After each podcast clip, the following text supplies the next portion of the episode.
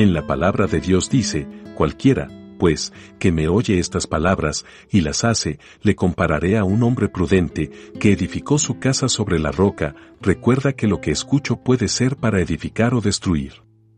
No olvides seguirnos en nuestras redes sociales como Iglesia Querit y acompañarnos en nuestros en vivos todos los domingos a las 9 de la mañana. Dios te bendiga hoy y siempre.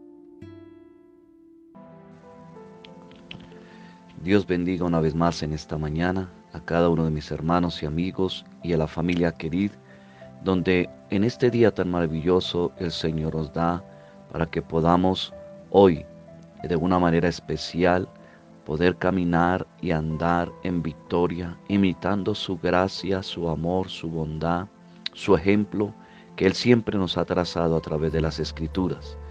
Y como siempre, hoy en este día, creo en el Señor y oro a Dios que cada una de sus vidas sea formada y transformada por medio del consejo, de la reflexión de su palabra y por medio de la comunión y la intimidad que usted tiene en casa.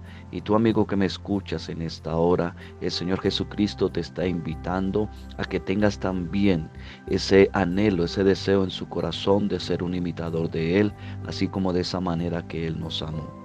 Y el consejo en esta mañana, una vez más, vamos a la escritura donde es el manual de nuestra vida, donde es el consejo que Dios nos da. Vamos a la epístola de Efesios capítulo 5, verso 2. Y Efesios 5, 2 nos dice, y andad en amor, así como también Cristo os amó y se dio a sí mismo por nosotros, ofrenda y sacrificio a Dios como fragante aroma. Eso nos dice en la Biblia de las Américas.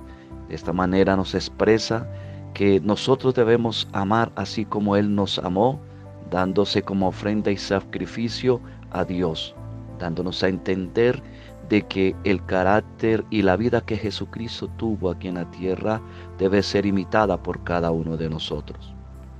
¿Por qué razón?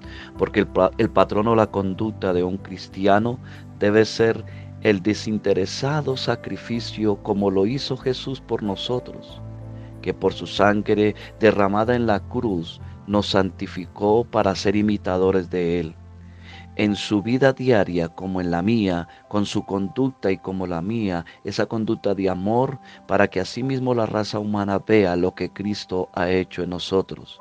Y Él mismo, cuando derramó su sangre, Él mismo nos vistió con vestiduras de santidad.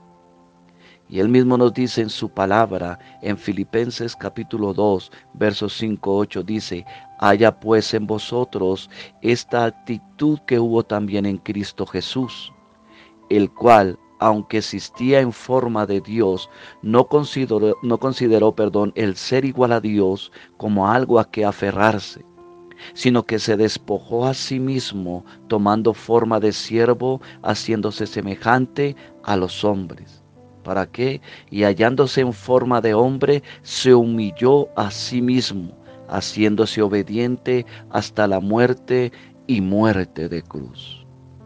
Cuando leemos la expresión se despojó a sí mismo, se entiende que fue sobre la decisión de Cristo de humillarse tomando forma de hombre. ¿Para qué? Para dignificarnos como sus hijos ya que para los judíos todo aquel que era colgado en un madero era maldito. Eso lo puedes ver en Gálatas 3:13 en casa, lo puedes leer. Recuerda Gálatas 3:13 lo que significaba ser un hombre colgado en el madero. Todo lo que hizo Jesucristo fue para vestirnos de santidad, para honra y hermosura.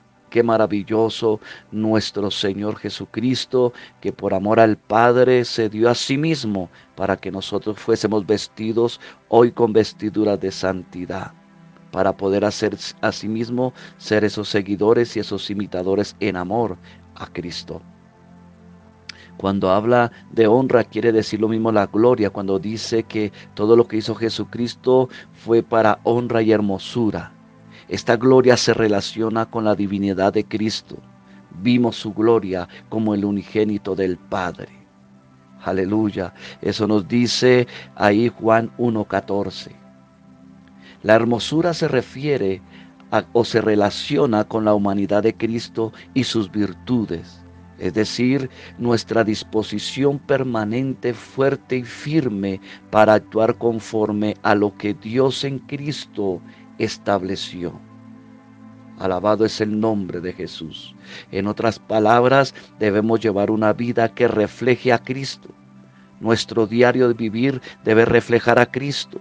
Nuestro aroma, nuestro perfume espiritual debe oler a Cristo para que esa gloria y esa hermosura de Cristo nos santifique para constituirnos en imitadores de Él. Porque Él mismo dijo, sed santos porque yo soy santo. Eso dice la escritura, amado hermano. Así que el propósito de Dios en nuestra vida es que el Hijo de Dios sea manifestado a través de nuestras vidas, valga la redundancia, para que Él sea conocido en cada momento y a cada instante en nuestro entorno, de nuestras vidas, en nuestros corazones. Debe fluir ese aroma, debe fluir ese sacrificio, como mismo Pablo nos dice en Romanos 12, de que nosotros debemos presentar sacrificio vivo Debemos ser ese sacrificio vivo y cuando dice eso es que nosotros debemos hacer morir lo terrenal para que la vida de Cristo, el carácter de Cristo se manifieste y muchos conozcan que hay un Dios de amor, que hay un Dios de justicia, que hay un Dios de juicio, que hay un Dios de misericordia y que hay un Dios que ama a los que le aman. Por eso, amada iglesia, en esta mañana, en este comienzo, en este segundo día de semana, miramos que el Señor quiere que usted y yo seamos el reflejo, que seamos esa luz y que seamos esa imitación de Él en espíritu, alma y cuerpo. Bendiciones.